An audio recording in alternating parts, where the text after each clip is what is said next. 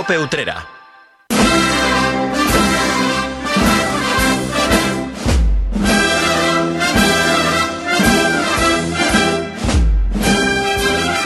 ¿Qué tal? Muy buenas tardes. Les saluda Salvador Criado. Los sones cofrades se adueñan de las ondas a esta hora de la tarde y durante los próximos 60 minutos en Coputrera vamos a actualizar toda la información del mundo de las hermandades. Vamos a hablar de novedades, vamos a escuchar música, vamos a recibir invitados y vamos a analizar en una tertulia todos los asuntos que son noticias. Así que directamente comenzamos una nueva edición de La Linterna Cofrade.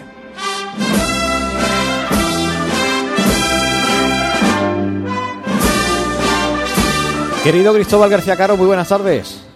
Vamos con el izquierdo, querido Salvador. Esto ya va avanzando a paso agigantado. Muy buenas tardes a ti y a todos los oyentes de la linterna Cofrade en este recién estrenado año que ya estamos finalizando el primer mes. Buena marcha elegido para el día de hoy. Alegría, alegría después de, de los Reyes Magos y alegría que se nos viene ya la cuaresma. La marcha que ustedes están escuchando, o que estamos escuchando, es Virgen de las Aguas, la Virgen de las Aguas, o las Aguas, como se le denomina popularmente. Su autor es Santiago Romero Castro. Y se acabó, se cayó la centena. Se cayó en la centena en los días que quedan para el domingo de Ramos. Quedan 62 días, es decir, dos meses, prácticamente. Dos meses Está a la vuelta de la esquina. 30 y 30 son 60. Le pone a uno 31 y otro 31. Bueno, hay uno con 28, pero bueno. Nos queda poquito, nos queda poquito ya pues para. Eso lo que queda para el domingo de Ramos. Para el domingo de Ramos. A primero de abril. Pues eso es lo que tenemos que contarles en este, en este momento. Ya tenemos eh, esperando al la persona que se encargaba de restaurar a la imagen del señor atado a la columna de la Hermana de la Veracruz, que lo vamos a tener con nosotros, y mucho más contenido de aquí hasta las 8 de la tarde. Así que, querido Cristóbal, muchas gracias por estar este ratito con nosotros y nos encontramos en el próximo programa. Cope Utrera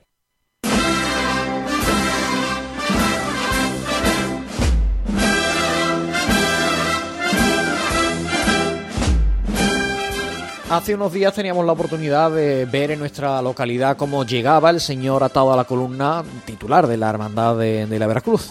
Era un fin de semana intenso de reencuentro con esta imagen después de varios meses en los que ha estado el titular de esta histórica cofradía en nuestra localidad en las instalaciones del taller del sevillano Pedro Manzano. Él ha sido el encargado de darle de nuevo el esplendor original a esta imagen que tanta devoción despierta en nuestra localidad, especialmente en la tarde-noche del Viernes Santo. Pues para hablar de todo lo que ha rodeado este proyecto, vamos a hablar precisamente con esta persona a la que citaba anteriormente, con Pedro Manzano, que se ha encargado del proyecto de restauración. Pedro, muy buenas tardes.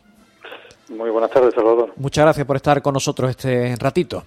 Gracias a vosotros por invitarme. Eh, Pedro, ¿podemos decir que la imagen está ahora como fue concebida en el siglo XVII? Eh, no,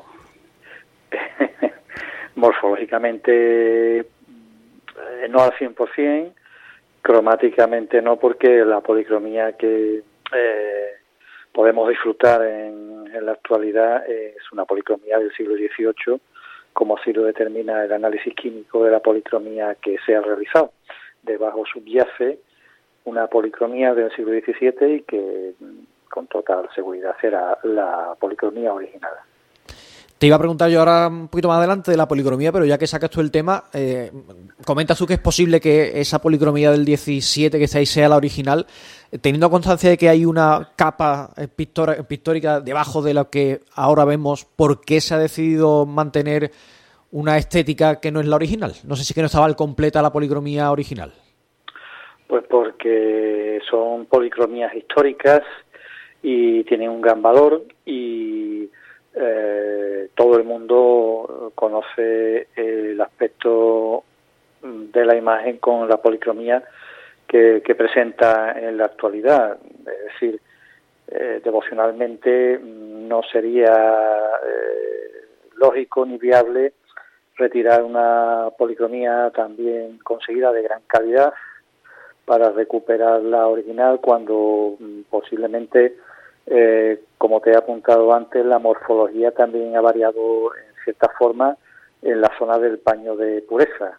Eh, la, decoración que aparece en el, en el paño de pureza también es posterior y posiblemente mm, se mutilase parte de, de, ese paño para poder eh, colocarle eh, una, pequeña faldita o faldellín que se, que se solían poner en, las, en las imágenes, ¿no?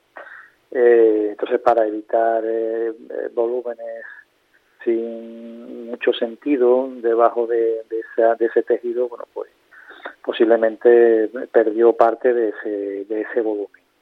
Eh, por tanto, la policromía que podemos contemplar en la actualidad es de una gran calidad, eh, no merma para nada las virtudes eh, devocionales ni artísticas de la imagen. Y como ya te digo, bueno, pues si intentamos recuperar o si recuperamos la policromía subyacente del 17 tampoco estamos teniendo eh, una visión muy próxima a cómo fue concebida eh, la imagen en origen, puesto que parcialmente, bueno, pues tampoco parece que, se mantenga al 100%. Ya que hemos abierto este melón de la policromía, Pedro, ¿Cuántas capas eh, pictóricas has podido encontrar? Porque sabemos que a lo largo de la historia la imagen ha tenido varias intervenciones, algunas más afortunadas y otras tanto más desafortunadas, pero mm, han pasado varias manos por, por esa imagen del Señor de la Columna desde que fue concebida. ¿Cuántas capas te has encontrado? Bueno, policromías completas, estas dos solamente. los otros han sido sea, repintes y y actuaciones puntuales sobre la superficie de la policromía que podemos contemplar en la actualidad. Es decir, que no tienen la consideración ni el carácter de eh, una policromía completa, ¿no? De una repolicromía. Digo, son, han sido pues eh, repintes intentando ocultar daños sobre esta, esta policromía. Eh, bueno, los, los dedos de, de uno de los pies, bueno, pues sí son de reciente construcción, vamos, reciente me refiero, hace ya algún tiempo, fruto de, de, su paso por eh, las consecuencias de la, del conflicto de la guerra civil que, que padecimos. Eh, la imagen sufrió algunos daños y, bueno, pues los dedos del pie izquierdo quiero recordar eh, son de reciente, de reciente construcción. Por lo demás, eh, bueno, ya digo que no podemos eh, hablar de varias policromías, sino dos policromías completas y, el resto son ya repintes y actuaciones puntuales. Cuando se presentaba el, proyecto, antes de iniciarse el trabajo en torno a la imagen, en una visita que tú hiciste aquí a la iglesia de San Francisco, hablabas de que se iban a extraer muestras de la película pictórica para analizarlas y, bueno, con un poco de fortuna poder encuadrarla cronológicamente. ¿Tenemos la fecha más o menos exacta en la que fue concebida la imagen? Pues eh, de esto te, estaba hablando, es decir, te estoy hablando de fechas porque la policromía, el resultado de este análisis precisamente nos la encuadra la más cercana a la madera, eh, en el 17 y la siguiente ya una actuación del, del 18. Eh, es decir, no te puedo... Eh, me refería a eso, que mucho más que acotar el, siglo ya estamos pidiéndole demasiado a las nuevas tecnologías, ¿no? Claro, claro. Es decir, dar una fecha exacta no es posible porque esto no es una prueba de rayo carbono 14. es decir, es una estimación que se hace en base a la experiencia del químico que hace el análisis de esta policromía y dada ya su bagaje y su experiencia pues nos permite encuadrarla en una determinada época ¿eh? por la el pigmento por la forma en la que está compuesta ese estrato pues este este señor bueno pues nos puede dar un poco arrojar un poco de luz en este sentido no es decir no es lo mismo que nos dijese que la policromía subyacente, la que está más cerca de la madera, eh, típica y característica del siglo XIX, que nos diga que es una policromía del siglo XVII. Evidentemente no me puede precisar 1673, vale, pero bueno, eh, tenemos la seguridad de que una policromía del XVII, por tanto, eh, evidentemente concuerda con el aspecto barroco de, la imagen, ¿no? Cuando se presentaba el, ese proyecto de restauración, tú hablabas de ese carácter científico y multidisciplinar, entiendo que te referías a este tipo de intervenciones, ¿no? A, introducir la ciencia con estudios muy concretos en distintos aspectos para, bueno, tener más información en torno a la imagen, ¿no? Efectivamente, es algo, bueno, pues a destacar, ¿no? En este caso, eh, que la, la intervención se ha abordado en un punto de vista científico, eh, esto quiere decir que no solamente uno se ha realizado ese interesante análisis químico de la policromía, sino que también la imagen ha sido bueno, pues estudiada a través de imágenes médicas, eh, a través de la tomografía, o sea, computerizada y a través de la radiografía digital. En este caso, dada su configuración eh, morfológica, pues no es posible estudiarla al completo. Ha sido un estudio parcial de lo que nos ha permitido que la imagen bueno pues se pueda introducir en el tomógrafo. El resto lógicamente bueno se ha completado con eh, estudio eh, radiológico la radiografía digital. Hoy día bueno pues también nos ofrece una gran ayuda y muchísima calidad. Eh, eh, no se puede comparar con la visión que se obtiene a través de la tomografía axial pero bueno es una gran ayuda.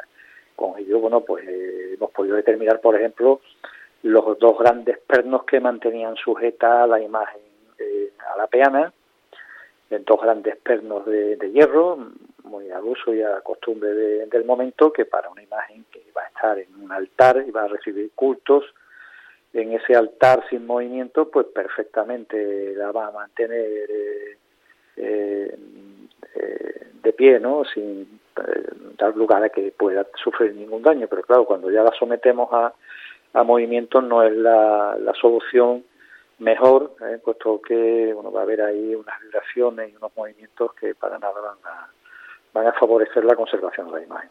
Por tanto, te, te avanza un poco en el tratamiento, eh, que este ha sido uno de los aspectos más importantes y cruciales a la hora de, de la consolidación estructural de, la imagen. Es decir, sustituir esos pernos de hierro eh, ya por unos anclajes en madera, madera fina, a la propia madera de, la imagen y mm, más compatible, lógicamente, eh, que el metal, ¿no? Evidentemente, siempre, aunque el metal ejerza una eh, sujeción importante sobre una madera, pero evidentemente con el, con el paso de los años hay, hay una incompatibilidad en materiales que va a manifestar problemas.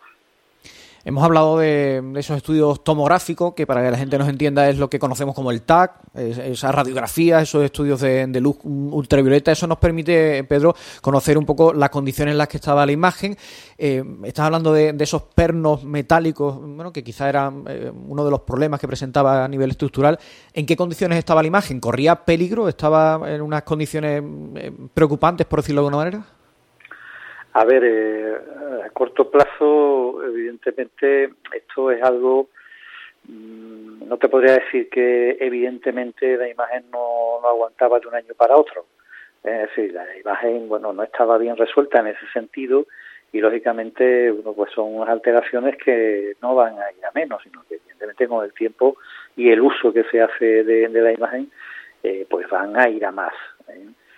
Por tanto, era necesario hacer ahí una actuación a fondo para consolidar la unión de la imagen con la peana y a su vez con, con la columna. Eh, la columna, bueno, pues eh, en un principio era una pieza anexa al conjunto, pero en la última intervención que, tuvo la imagen, pues se unió eh, ambas manos con la, con la columna a través de una espiga ¿eh? que queda perfectamente disimulada y creo que fue una buena decisión porque eh, en una imagen tan eh, alta y con esa sujeción que tenía en los pies metálica, pues era necesario que tuviese un tercer punto de, apoyo, un tercer punto de, anclaje.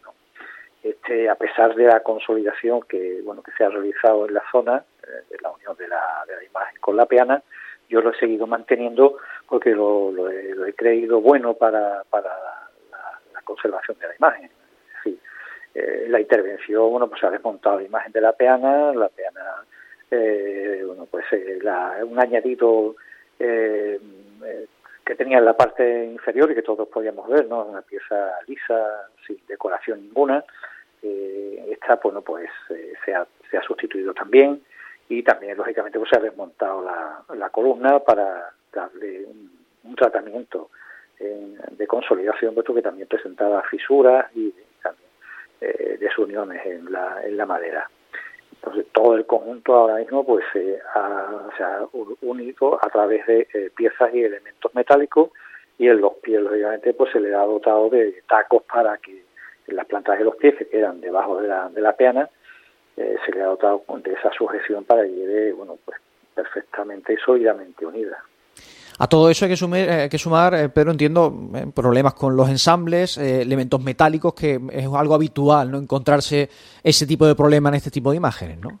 Claro, la imagen radiográfica, bueno, pues se determina una serie de, de, clavos en el interior de la imagen, clavos de forja, son clavos que utilizó el imaginero para consolidar puntualmente algunas zona, pero que, bueno, el clavo de forja, siempre que, bueno, el clavo de forja o la puntilla, eh, yo por norma lo que suelo hacer es que si no está dando problemas en la actualidad, es decir, si no está abultando la policromía o está empujándola o, o la madera te la está expulsando, eh, bueno, pues por ahora lo mantenemos ahí, puesto que extraer un, un elemento metálico, un clavo, una puntilla, eh, un tornillo, lógicamente hay que hacer un hay una intervención sobre la policromía eh, eh, que no es buena, entiéndeme, es decir, estamos solucionando un problema, pero claro, a nivel de policromía, pues la estamos en cierta forma afectando para poder extraerlo, solos no saben, eh,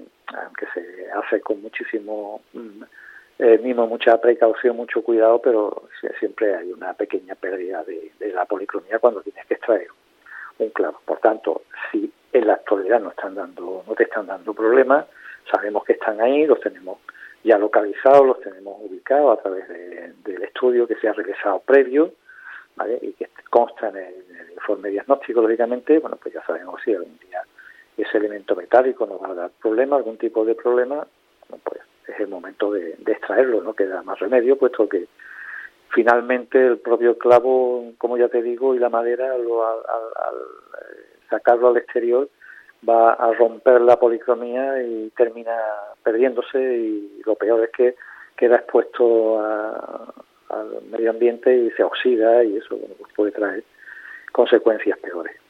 Estamos hablando todo de, cuestiones que no se ven desde el exterior, cuestiones de, ámbito interno de, la imagen, pero desde el punto de vista estético, la imagen ha cambiado en cierta medida, la vemos quizá más clara, con un tono más limpio.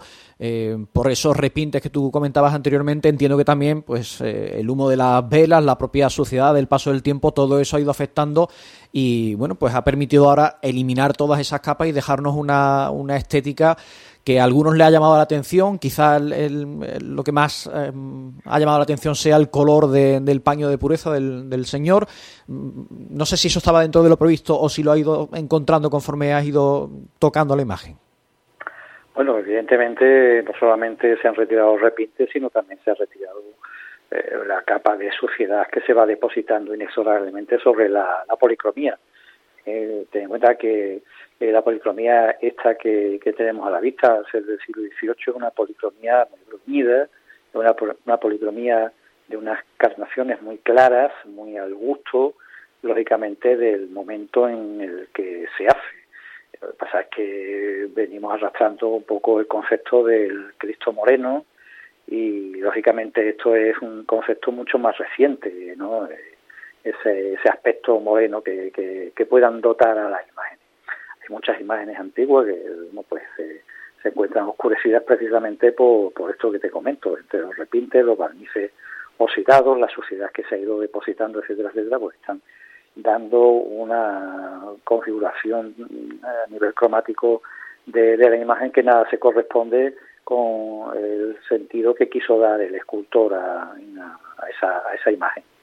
Eh, lo mismo ocurriría si, si hubiésemos recuperado la policromía del siglo XVII eh, también tendría esas tonalidades eh, claras y, demás. Lógicamente, al retirar repinte y retirar suciedad, pues eh, cobra totalmente protagonismo y se potencia la, riqueza cromática de, la policromía que subyace. Yo, a ver, pienso que tiene un, color correcto, un color muy bonito, fantástico, muy, muy propio de la época en, en el que se hace, con muchísimos matices en lo que serían las laceraciones y las, y las heridas, e incluso, no sé si eh, mucha gente habrá podido apreciar eh, que las, heridas de los latigazos, eh, normalmente las esculturas están simuladas con la policromía, pero en este caso están talladas en, la madera, es decir, tienen, tienen forma, ¿no? En ese abultamiento propio de, bueno, pues de, la hinchazón que produciría un latigazo en, en la piel. Son, son detalles de, bueno, de, digo, detalles de persona, una persona que talla la imagen con una, gran maestría y un conocimiento importante y un gusto por el eh, exquisito por el detalle ¿no? en, la, en la imagen.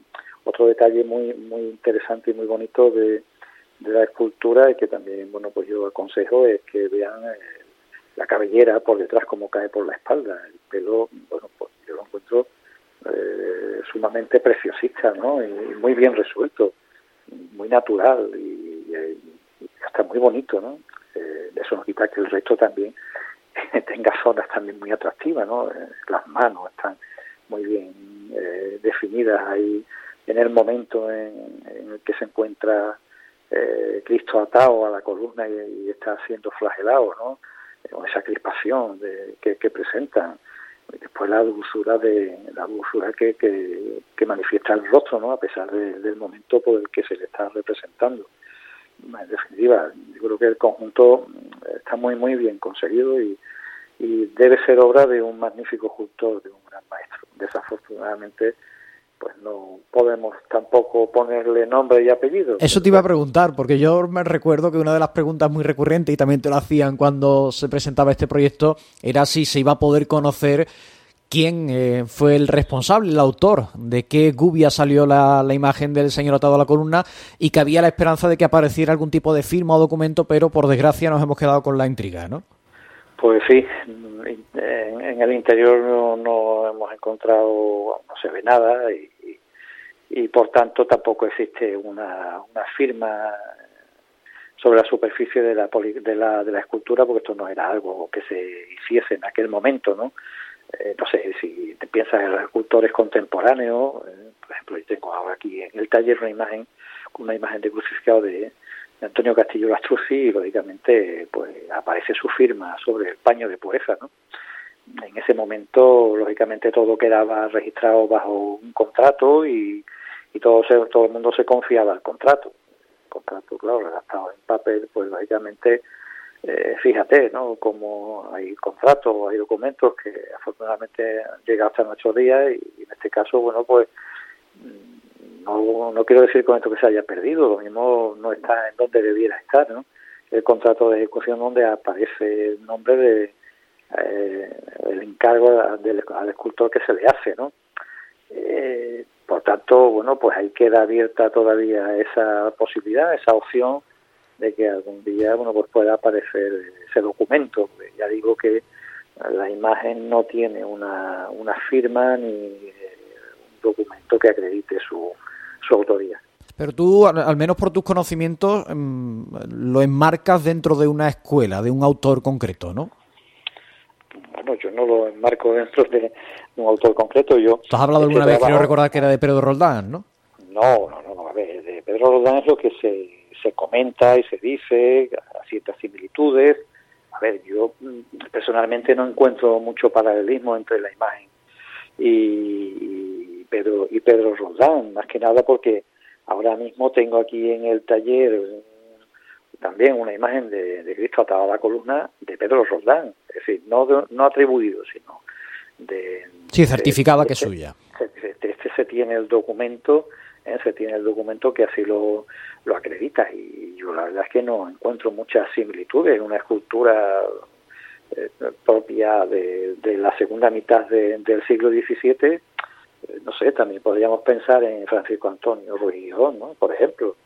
Eh, pero claro, de esos son, este tipo de, a ver, de trabajo, eh, yo no me quiero tampoco meter mucho, puesto que lo mío es más técnico, ¿vale? Y, eh, conservación, restauración, y después la cuestión de histórica, pues yo la dejo para los profesionales de ello, que es la, son los historiadores del arte, eh, a los cuales, bueno, pues yo facilito toda la documentación que, que puedo extraer de una intervención eh, para que ellos, bueno, pues puedan también desarrollar su, su facete, su trabajo y, puedan encontrar similitudes entre esta obra y otras en que pudiesen, bueno, pues eh, completar esas lagunas que desafortunadamente pues venimos arrastrando eh, en el tiempo. Eh, por tanto, yo no me atrevería a decir Roldán y tampoco me atrevería a decir Francisco Antonio Ruiz Creo que hay personas con mayor entidad que yo como para poder determinarlo. Bueno, pues habrá que habrá que seguir investigando. Opinión, pero bueno, habrá que seguir investigando. Eso es lo, eso es lo bonito de, también de este tipo de trabajo, aunque bueno, no se complete totalmente, o lo ideal hubiese sido, lógicamente, hubiésemos encontrado un documento que así nos certificase la autoría, pero bueno, si no es así, bueno, pues oye, eh, ahí hemos avanzado, tenemos algo más de conocimiento de, de, la, de la imagen que teníamos anteriormente y bueno, pues poco a poco intentaremos completar eh, su historia material. Oye, por terminar, ¿ha habido algún detalle, alguna cosa que te haya sorprendido, que te haya llamado la atención, que no se esperaba o que, no sé, más allá, por ejemplo, ah, comentábamos antes el color del paño de, pureza del Señor, más allá de eso, ¿ha habido alguna cosilla que te haya llamado la atención?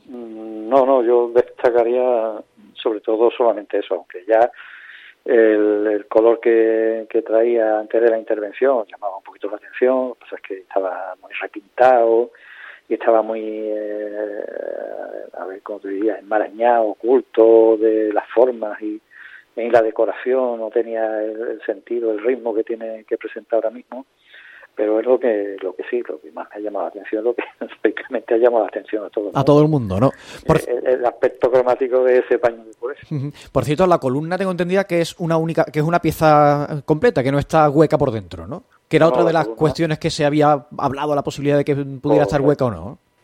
Correcto, no, no. El fuste de la columna es una pieza de madera sin huecos interiores y después, bueno, pues la base y el capitel, pues son piezas mm, anexas, ¿no? Pero que tampoco eh, presentan hueco, oquedades ni, ni hueco. Es decir, que es una pieza que junto con el conjunto pues también pesa un poco. Decir, que ahora mismo entre, entre las piezas de madera que afianzan eh, la imagen a la peana y las que ya de por sí la imagen tiene, ¿no? pues te cuenta que la talla también no presenta hueco, eh, la columna no tiene hueco, por tanto es un conjunto que pesa un poquito. Por cierto, hablando de peana, ahora tocará a la hermandad repintar seguramente el, suelo del paso, el pretorio, porque claro, se hizo a juego con el color que tenía el suelo de la peana y ahora el suelo, la peana pues ha, ha, salido ahí un, mucho más claro. bueno, no, ha salido una losa eh, simulando un suelo, un suelo romano, la verdad es que es muy bonito también. Eso, mira, ya me alegro de que lo hayas mencionado, pues también he de destacar, ¿no? Que ahí lo que había era una capa también ocultando las formas y, sin definir nada, y bueno, cuando se ha limpiado y ha aparecido ese ese suelo geométrico con ese color, la verdad es que yo creo que le viene muy bien al conjunto, ¿no? Que simula un poco ese entorno, ese sitio eh, del, del pretorio en el que tendría que estar la imagen sometida a la flagelación.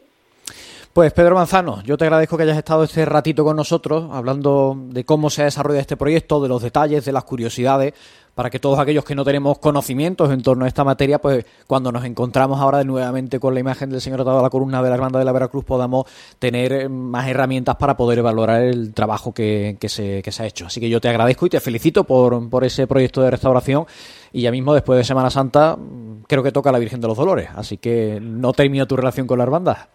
Pues sí, eh, mira, eh, afortunadamente gracias a Dios, pues sí, voy a tener a, la Santísima Virgen aquí en el taller, también para una intervención necesaria, es decir, que toda imagen que pasa por aquí no, es por gusto precisamente.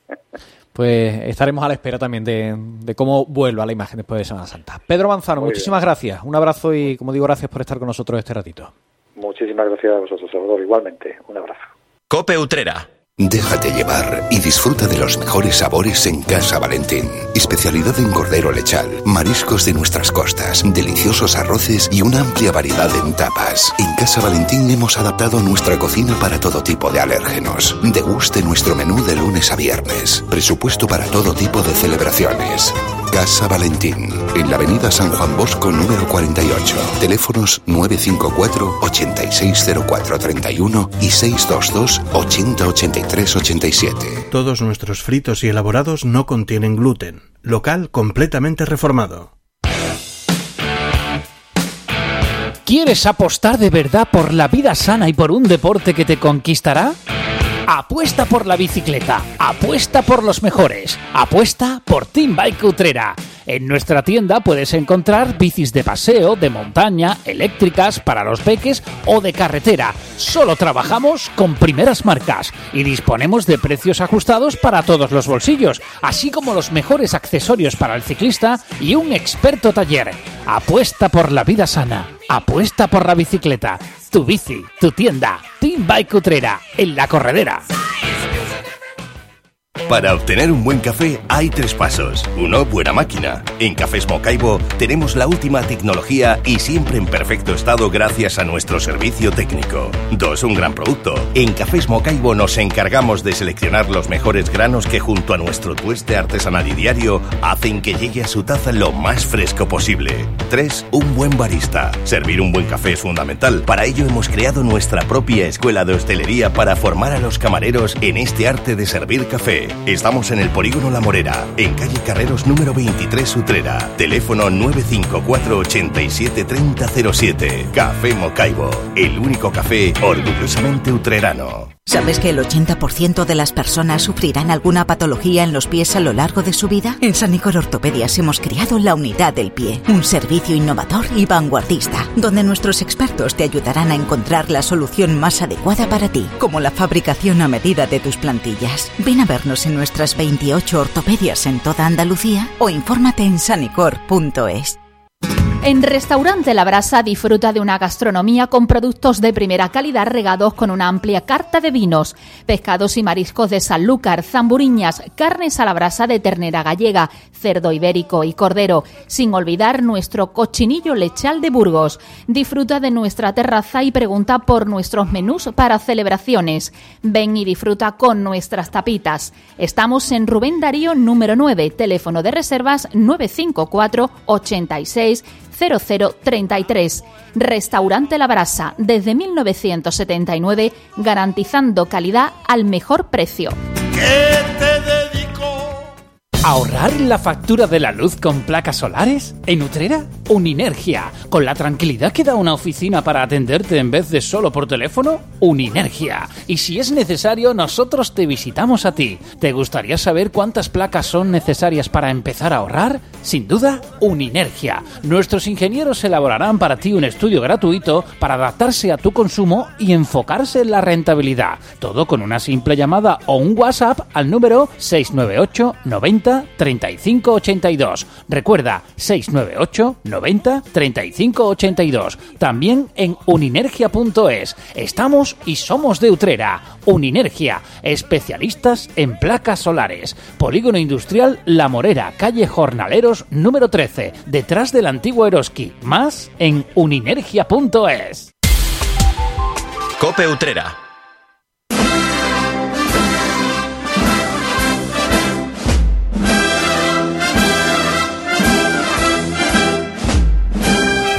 Son las 7 y 33 minutos de la tarde, estamos en directo en un nuevo programa de la linterna cofrada hasta las 8 tiempo para analizar a partir de ahora y hasta que como digo sean las 8 vamos a poner sobre la mesa los no pocos temas que se nos van acumulando en estas últimas fechas, en estas últimas semanas en relación a asuntos que tienen que ver con el ámbito cofrade. Para hacer posible esta mesa de análisis de debate, hoy tengo conmigo a Raimundo García, muy buenas tardes. Hola, buenas tardes. Muchas Salvador. gracias por estar con nosotros. Muchísimas gracias a vosotros y, y gracias a ti y encantado de estar aquí. Igualmente. Telmo Sánchez, buenas tardes. Buenas tardes, Salvador. Muchas gracias también por estar con nosotros. Igualmente. Y a Francisco Moreno, buenas tardes. Buenas tardes, Salva. Muchas gracias a ti también. A ti por invitarme. Pues nada, tres voces sobre la mesa y vamos a comenzar a hablar de, de restauraciones, por ejemplo. Acabamos de escuchar, hemos estado hablando con Pedro Banzano, con la persona que se ha encargado de restaurar al señor atado a la columna de la Hermandad de la Veracruz. Así que si os parece, vamos a comenzar por el punto en el que lo hemos dejado, con esa imagen de- del Señor que cada Viernes Santo podemos ver por las calles de, de Utrera. No sé si habéis tenido la oportunidad de, de ver al Señor, tanto en fotografías como en persona. ¿Qué os ha parecido? ¿Cómo ha quedado después de- del proyecto? Bueno, mm, voy a empezar yo. Venga, ¿eh? ya, que soy, negro. ya que soy un poquito negro. ¿eh? Voy a empezar yo. Y el que tiene más conocimiento de causa, hombre. Eh, bueno, yo nada más que vi la, la imagen, tras la restauración, me quedé totalmente impresionado. Impresionado porque, claro, acostumbrado a ver al Cristo, eh, o al Señor atado a la columna, mejor dicho, ¿no? Eh, en las condiciones que estaba antes, bueno, las condiciones que tú lo veías normal, ¿no? Pero cuando yo he visto esa, después de la restauración, todos los detalles que se le han, han salido a la luz, es increíble. El moratón de la cara, los moratones de la espalda, no solamente ya la limpieza en sí de toda la policromía, incluso la- la- el realce de las venas sobre el- la pantorrilla, sobre los gemelos, las manos. Y lo que más me ha impresionado ha sido el sudario. Yo creo que casi todo el mundo. El por, sudario- el cambio, por el cambio de color, sobre todo. Pero, mm, como te comentaba antes, Salvador, este fin de semana he estado yo en Sevilla y he visitado el Santo Ángel y el Museo del Santo Ángel, que es digno de visitar. ¿eh? Es increíble. Hay 54 eh, figuras del Niño Jesús, una, además con, con una- algo peculiar que lo van vistiendo cada época. Ahora están vestidos todos de rojo por la Navidad. Y nos decía el padre prior, Juan, don Juan, que eh, después lo visten para Cuaresma y después para Pascua a los 54 niños de Jesús que hay. Y la autoría, no te digo, Martínez Montañer, Ruiz Gijón, etcétera, etcétera, etcétera. Incluso también artes de Zurbarán, pinturas de Zurbarán. Bueno, allí hay, en el museo hay una calidad suprema. Y hay una, una imagen de la Roldana, que yo se lo comentaba mi amigo Sema. Dijo, Sema, fíjate bien en la policromía de la ropa de esta imagen. Y es exactamente igual al sudario. Exactamente igual. O sea, tiene los mismos tonos, las mismas, las mismas, los mismos dibujos. O sea que yo creo que la autoría Aunque en este ahí. caso, aunque en este caso no ha salido una firma ni un documento que testifique, que certifique de, a quién pertenece, siempre se ha comentado la posibilidad de que fuera de- del círculo de Pedro Roldán. Con lo cual, bueno, iría un poco en la línea que tú Bueno, comentas. cuando hablamos de la Roldana, hablamos de la hija de Pedro Roldán. Por eso digo, que iría un poco en esa finales del línea. siglo XVII, principios del XVIII. O sea que yo creo que dentro del barroco, y bueno, viendo, incluso, incluso viendo la talla y comparando la talla, esa, ese estudio de la anatomía perfecta, pues tanto en una talla como en otra. ¿eh? Eh, O sea que son, son dos figuras que, que tienen una similitud, pues la verdad que bastante, bastante grande, ¿no? Y ya te digo, yo eh, he visto la restauración, este hombre, mm, chapó para quitarse el sombrero porque es un restaurador mm, magnífico, ¿no? Y sacando verdaderamente lo que la figura tenía en sí, ¿no? Y yo totalmente impresionado y muy contento. ¿eh? Y felicidades a mi hermandad de, de la Veracruz porque ha acertado 100%. Ahora vamos a tener que cambiar el color del, del suelo que hay en, en- Sí. en el paso. Yo le- Porque como se dibujó con el color que tenía la, Eso la imagen, la piana, pues se, lo dije, se lo dije a Juan Luis, digo, Juan Luis, vamos a tener que llamar a los albañiles ahora para cambiar el suelo del paso. porque- Totalmente. Porque lo tenemos de verde y ahora tenemos una solería de colores. Totalmente. Francisco. Yo estaba ahora viendo la- las fotos por aquí, por la, en, la, en las redes de, la hermandad y, y lo que estaba diciendo Telmo. Es impresionante la, la restauración. Y yo reflexionaba un poco sobre el conocimiento desconocimiento que los restauradores anteriores pues han hecho de la, de las tallas, no solo de la talla del atado a la columna, sino de cualquier otra talla que muchas veces también van por moda. Seguramente el sudario, cuando se le puso blanco, pues era la moda que entonces, o, la buena, o el pensamiento que entonces ese restaurador, pues tenía de, del sudario de Cristo, ¿no? Y, y ahí están los pequeños detalles que muchas veces hacen diferenciarse a un artista de otro y que nos hacen, como a lo mejor dice, como estaba diciendo Telmo, pues ese sudario que ha visto de ese niño Jesús del Santo Ángel, pues que muchas veces al final pues nos hace guiarnos y decir, bueno, pues a lo mejor no es de Pedro Roldán, a lo mejor no es de la Roldana, no lo sabemos porque sigue ahí eh, en, el aire, pero puede ser de la escuela, ¿no? Y, la verdad que, es impresionante lo que este hombre ha podido sacar al atado de la columna, que, que, bueno, que ya necesitaba una restauración, ¿no? Y después de Semana Santa, si Dios quiere, será su madre, la Virgen de los Dolores, la que vaya al taller de, de Pedro Manzano. Raimundo. Yo estoy muy de acuerdo con mis dos compañeros y, sin embargo, amigos, eh, en que hay un acierto completo, mm, primero por, por a quien se le ha encargado la restauración, que es Pedro Manzano. Muchas veces ya sabemos todos que ha habido mm, eh, casos en los que en los que no, no, no ha sido tan tan magnífica la, la, realización de, de, estos trabajos, ¿no? Porque, porque yo creo que ya las hermandades tienen mucho más afinado qué es lo que quieren, lo tienen más claro, saben dónde están los verdaderos, no solo artistas, sino técnicos y científicos en la materia, y entonces Pedro Manzano es evidentemente uno de ellos. Entonces yo, creo, perdona, que, que, ya era, era garantía el, encargarlo. Dime, dime. No, que aparte de lo que tú estás diciendo, yo creo que también tiene un punto a favor que toda restauración de imagen tenga que pasar por el arzobispado y de la aprobación al arzobispado. Mm. Yo creo que eso es un paso muy importante porque antes, como tú sabes bien, que nosotros hemos vivido tantas tantas eh, eh, tantas cosas, ¿no? Tantas y tantas penurias también en las eh, hermandades exacto, que se encargaban, no, fulano, sin, saber, sin, saber, quién, era, sin referencia mm. y, bueno, las referencias que existían eran por oídas, demás. Me acuerdo todavía de aquí del amigo Tobaja, que vaya tela que lió en mi hermandad. ¿eh? en fin, eh, ha, pasado muchos casos, o eh. pasaba, pasaba, o pasó muchos casos. Eso, ya creo Pero que, yo veo, esto, veo muy bien que, que, esto tenga que pasar por el arzobispado y que el mm. arzobispado apruebe quién va a realizar la, la restauración. Que eso no quita que se puede equivocar, ¿no? Porque somos humanos y nos podemos equivocar, ¿no? Pero que yo creo que es un gran paso de que, porque ya la, el arzobispado pide referencia de ese restaurador. y, que, guste además la restauración. Efectivamente, que guste y que sea. Pero e, eso es a lo que yo a lo segundo iba cuando lo habéis comentado también. Que bueno, que hay quizá. Eh, lo que de eso no va a acabar nunca va a ser que haya un, cierta moda, aunque haya. Porque yo lo que pienso es que con esto de, de la el cientifismo y el hacer las cosas, digamos, con gente que, entiende, entre comillas, y que sabe lo que hace y que, y que están reconocidos, es que mm, no van a ser ninguna barbaridad, número uno. Y lo, y, pero es que lo que hagan va a ser lo que se debe hacer. Que luego puede gustar más o menos por, por eso, porque moda no, no del que, no la moda del que lo, lo está eh, arreglando o lo que sea, no. La moda de la gente que le gusta ver las cosas de una, manera, de una determinada manera. Y si el que hace el trabajo lo hace profesional y adecuadamente, a lo mejor no tiene por qué ser al gusto de, de mucha gente que piensa que le gusta más, yo qué sé, colorines o más, o, al revés, ¿no? Yo creo que, que, hay una garantía en este caso, ya hay, tenemos garantía de que, de que es como se tiene que hacer, como queda.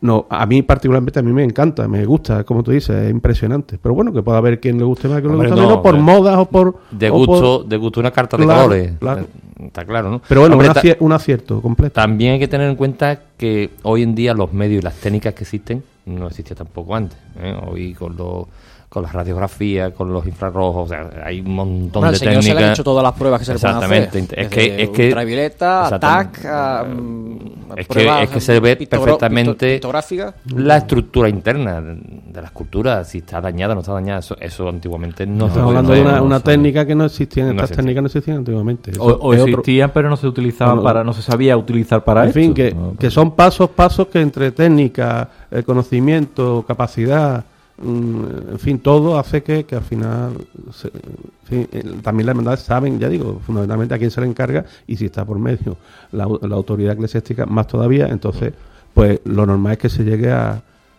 a resultados como este. ¿no? Y, patrimonio. y patrimonio. hace, hace poco he escuchado en la radio.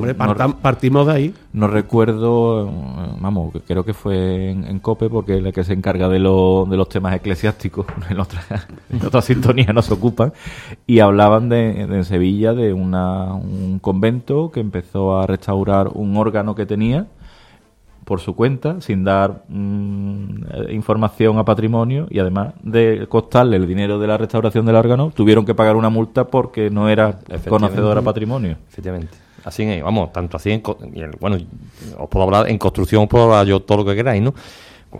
Porque para cualquier rehabilitación de monumento histórico-artístico y catalogado, y sobre todo si es religioso, eh, hace falta el informe previo aprobado por patrimonio. ¿eh? No solamente, vamos, pero hizo facto, ¿eh? o sea que no es, lógico. es normal. ¿eh? cualquier tipo de restauración. y además hoy. Pero, me refiero a la, buena fe, ¿no? esta, sí, Este, este claustro de monja, pues quería restaurar su órgano, que sabían que era, y su buena fe era mm. restaurarlo para que sonara, eh, pero no lo sabía patrimonio. Pero la, la buena fe ha existido siempre. La buena fe, hasta los años que se hacían barbaridades, buena fe había, pero se, se cometían barbaridades sin, sin, mala fe, evidentemente, pero como se desconocían muchas cosas y no había este, este control, no había no había estas capacidades, no había esta, técnica, todo esto, pues pasaban los demás. A veces. hablando, hablando otra vez de, la, de las construcciones, y perdonad, por, bueno, porque es, mi trabajo. Está muy constructivo hoy. Es, mi trabajo, es mi trabajo, es mi trabajo. Entonces Mira, lo primero que una, una para, para actuar en un, tipo de edificio de este, de este tipo, la empresa constructora tiene que estar calificada. O sea, porque que si no, porque todo esto pasa por el arzobispado y toda aprobación va por el arzobispado. Normalmente los pagos o se suelen hacer por el arzobispado o se hace directamente a la parroquia, ¿no? Depende ya como el trato que tengan hecho o el contrato que tenga hecho el arzobispado con la parroquia. Pero mm, todo pasa por el arzobispado y, y tú tienes que tener la calificación como no tengas la calificación, tú no puedes actuar en un edificio religioso, ¿eh? o sea, así de claro. Entonces tienes que tener, tienes que tener personal cualificado para ello. ¿eh? Pues de un edificio religioso como la iglesia de San Francisco nos vamos a ir a otro, al Santuario de Consolación, donde también hemos tenido noticias hace pocos días. Se ha presentado el resultado de la restauración a la que se ha sometido el templete de la Virgen de Consolación que fue el que se utilizó en la coronación canónica del 64 y que posteriormente pasó a ocupar el camarín hasta que se procedió a la restauración del retablo mayor del templo. ¿Qué os ha parecido esa restauración que han realizado los talleres de orfebrería Villarreal? Bueno, pues empiezo yo otra vez. es que, me recibo. Es que, me toca. Es que me toca, me toca. Hoy te toca siempre. Hoy me toca siempre. Pues nada, la restauración que voy a decir de los talleres Villarreal, ¿no? De Paco.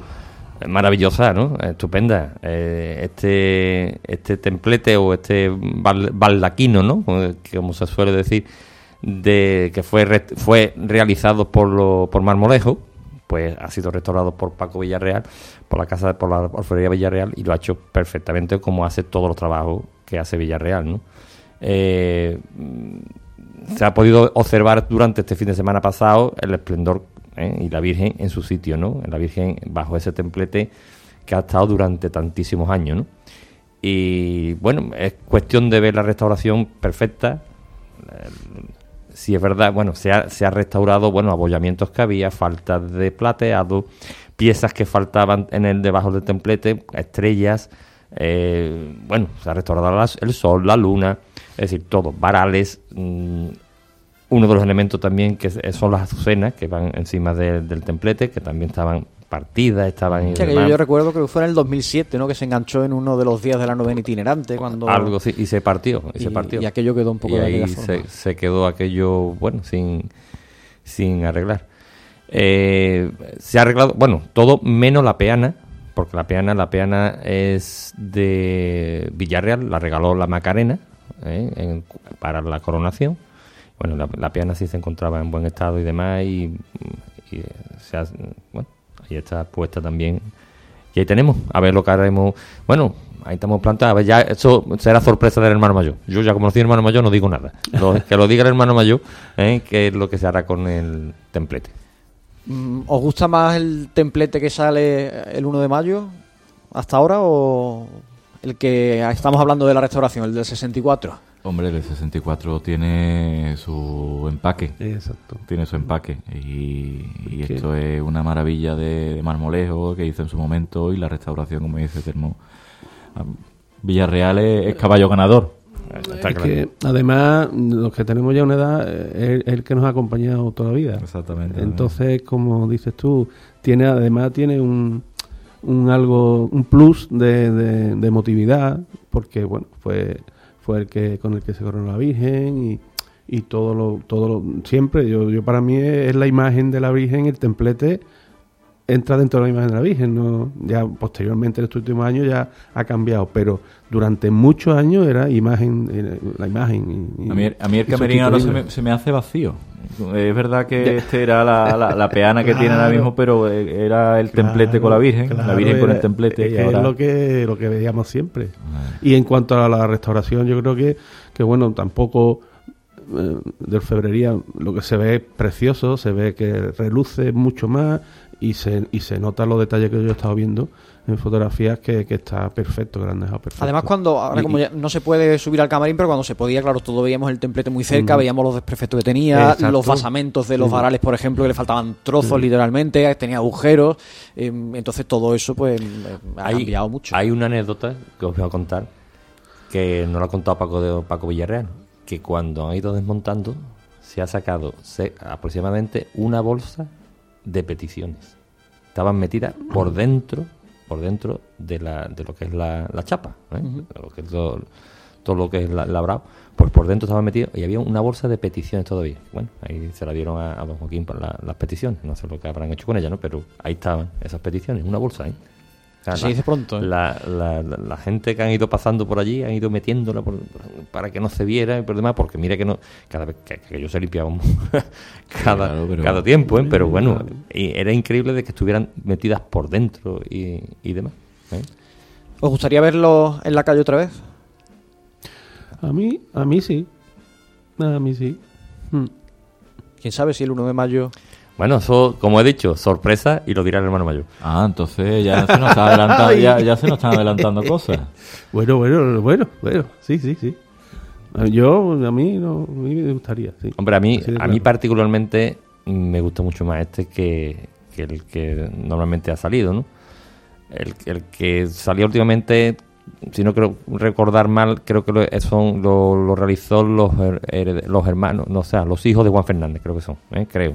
Es que tengo ahí la duda, pero vamos, creo que sí, son de, de esta autoría. Y bueno, no es que sea un paso mm, también eh, es decente, ¿no? Bast- Bastante decente y muy bonito, ¿no? Yo no sé qué hicieron ese nuevo paso si a la gente también en general le gusta el del 64. Yo creo que Don Miguel lo hizo porque, mm, como se quitó el baldaquino antiguo que había, y Don Miguel, pues claro, cuando mandó a hacer este paso para la coronación, pues quitó el viejo que estaba allí, que estaría pues arrumbiado, me supongo. Yo eso no lo conozco, ni he conocido, porque claro, nosotros somos de posterior. Bueno, Raimundo no, Raimundo es un poquito más viejo que nosotros. Bueno, un poquito que tú. Y, y la verdad que no, no lo conocía eso, ¿no? Pero me supongo que montaría el baldaquino allí en el, el- el paso, montaría, y para no bajarlo y subirlo, porque sabéis que eso, desmontarlo, montarlo, sufre, pues mandaría a hacer un paso nuevo. Me supongo yo que sería por eso. ¿eh? No creo yo que tuviera otra razón, ¿no? Bueno. ¿Eh? Porque yo creo que ese paso nuevo se estrenó cuando se hizo los 10 años de la coronación, creo que fue. Este estrenó ese paso. Que fue, fue en Santa María. ¿eh? Esa ese 10 años me acuerdo yo que fue. Porque ese- ahí era chiquitillo yo. Era chiquitillo. Ahí No, tenía yo, yo no tengo. Con, no, Tenía 7, 8 años yo. Y me acuerdo, vamos, vagamente, me acuerdo vagamente. Y fue en Santa yo a lo María. mejor tenía 9 o 10. Entonces estábamos las mismas. Hombre, claro. Raimundo, saca lo que tiene ahí, que te lo veamos. Yo entiendo que si, que si la... Ups, Uy, perdón. que Perdón, si perdón. la... Que si el templete está para salir, que lo está, y es para lucirse, Hombre, que se luzca. Bueno, pues veremos a ver lo que nos depara el 1 de mayo, que será el colofón a unos días muy especiales en los que la Virgen va a bajar al pueblo, va a estar recorriendo toda la ciudad porque ya se ha anunciado, lo, lo anunciaba el hermano mayor en los micrófonos de esta casa, que va a visitar todas las iglesias de Utrera También va a visitar el geriátrico de la Mulata y en principio está previsto, es el deseo de la hermandad, que duerma 29, 30, perdón, 28, 29 y 30 de abril en San José, Santiago y Santa María respectivamente. ¿Qué os parece un poco, grosso modo, el diseño del, del trigo? No sé si os esperabais un recorrido pues tan amplio, porque al final va a ser un recorrido como el que hizo en la novena de, de 2007, porque en el trido itinerante del 14 se limitó a una cosa un poco más pequeñita. A, mí me parece bien y, el cambio que se ha hecho creo que, bueno, ahora depende de nosotros, de los utreranos, ¿eh? ahora depende de los utreranos. Eh, hablamos de, bueno, esto siempre ha habido eh, enfrentamiento, ¿no? Eh, o opiniones, ¿no? El que le gustaba el 1 de mayo, la salida del 1 de mayo, el que eh, les ha gustado también lo que se ha hecho siempre de manera extraordinaria. Pero que depende de nosotros que esos días de triduo itinerantes pues sea grande y, que, el 1 de mayo sean aún más grandes. Si os fijáis, si se fijan o escuchan con atención los clientes, los, los oyentes, eh, como buen periodista, nuestro querido director Salva, pues siempre hace lo mismo. Cualquier cosa que, claro, ¿qué os parece el diseño? ¿Qué os parece? Y yo siempre digo lo mismo. Yo, el día siguiente de que acabe el trido, te diré que me ha parecido. A, mm, priori mm, me, me, parece bien, porque lo que decía además la hermandad está bien decidido. Pero yo cuando lo vea y Bueno, en este caso lo ha decidido, no, además no la Junta, mm, me refiero al trío previo al uno, no la Junta de Gobierno, sino que se aprobó en Cabildo General con la modificación de la regla. Pues nada, eh, se aprobó de esa manera y evidentemente más todavía, regla. Y, eh, me parece magnífico. Y ya cuando se desarrolle, yo te diré, pues mira, ha estado magnífico, bien, porque parte de la culpa la vamos a tener los luteranos, no solo la hermandad o no solo la Virgen, la vamos a tener los luteranos. Yo iba a decir lo que ha dicho Zarbana mismo, que aquello se aprobó en Junta General, en Cabildo General, lo del triduo, y bueno, yo creo que ha sido muy acertado el cambio de la regla, muy acertado porque se ha pasado, lo del 1 de mayo, se ha pasado al reglamento interno, donde el hermano mayor que rija durante una legislatura puede decidir, con su junta de gobierno si el 1 de mayo, si es verdad que en regla está que la Virgen tiene que salir. Tiene que salir el 1 de mayo, eso está en regla. Pero de la forma... Pero no cómo. Pero la forma lo decide la junta de gobierno que en ese momento rija esa legislatura. Un paréntesis, Telmo, para que la gente no se líe. Estamos hablando de otra cosa distinta. Sí, bueno. El trío itinerante se va a hacer cada cuatro años. Va a bajar la Virgen al pueblo en los días previos al 1 de mayo y el 1 de mayo va de vuelta. Es que iba a terminar y los otros tres años, no, pero lo digo porque no todo el mundo tiene por qué saberlo. Los otros tres años es lo que tú estás planteando, que la Virgen va a seguir saliendo el 1 de mayo. ¿En qué formato, de, qué forma? Es una cuestión que decide en cada momento la Junta de Gobierno que sea. Efectivamente. Yo lo que iba a terminar a decir lo que tú acabas de decir ahora mismo, ¿no? Que se aprobó en regla para que en cada legislatura, cada cuatro años, pues la Virgen baje al pueblo con ese triduo itinerante. ¿eh? para que tengamos siempre la Virgen un poquito más cerca. Yo creo que ha sido muy acertado, ¿no? Y no dejarlo a expensas de una, una festividad especial, un aniversario, o con permisos al arzobispado, que eso conlleva muchos problemas, cada vez más problemas. Yo creo que las reglas se han consensuado de una forma que está estupendamente. Y así los utreranos tenemos cada cuatro años la Virgen en Utrera. Ahora, como decía Raimundo, Francisco, no sé quién lo decía, ahora todo dependerá del respaldo de la gente. Yo apoyo la moción de Porque la, gente que había en el año 2007 en la calle no era la misma gente que había en el 14 en la calle. y si lo establecemos cada cuatro años, hay que animar a la que la gente, porque eh, tenemos una patrona de una categoría muy grande como para que se vaya en, en el sentido que se ha decidido eso, es una buena decisión. Y hablando de lo que tú preguntabas, el diseño el diseño está ahí y, ya está por regla y por decisión. Entonces, a mí me parece fantástico. Pero bueno, ahora tiene que desarrollarse, ahora tiene que plasmarse y, a, ver cómo, cómo, se hace y cómo, y cómo se responde. De, todas formas. Y cómo queda. Hombre, yo he vivido los dos y trabajando conjuntamente con una gran persona que la, la ha hecho mucho de menos, que es mi cuñado Salvador de Quinta. Tanto en el 2007 como en el 2014. Mm, yo estoy seguro de que la respuesta de Utrera va a ser grande, porque la Virgen es de Utrera. Y la Virgen de Consolación es la Virgen de Consolación. Y no solamente Utrera, no solamente Utrera, sino de todos los pueblos limítrofes, Sevilla y España.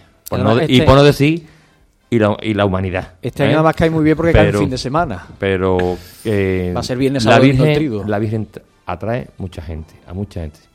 Mira, el sábado Rápido que nos vamos. nos vamos, rápido soy, soy muy rápido. El sábado venía yo de vuelta ya de Sevilla de hacer mis visitas ya cuaresmales o pre-cuaresmales. Qué bien está viniendo el, el- el bono de tren, ¿verdad, Telmo? Perfecto, perfecto.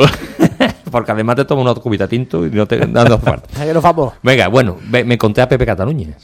Y, Hermano habla- mayor y- y- la- y de la estuvimos, estábamos visitando lo que era la exposición del Balme.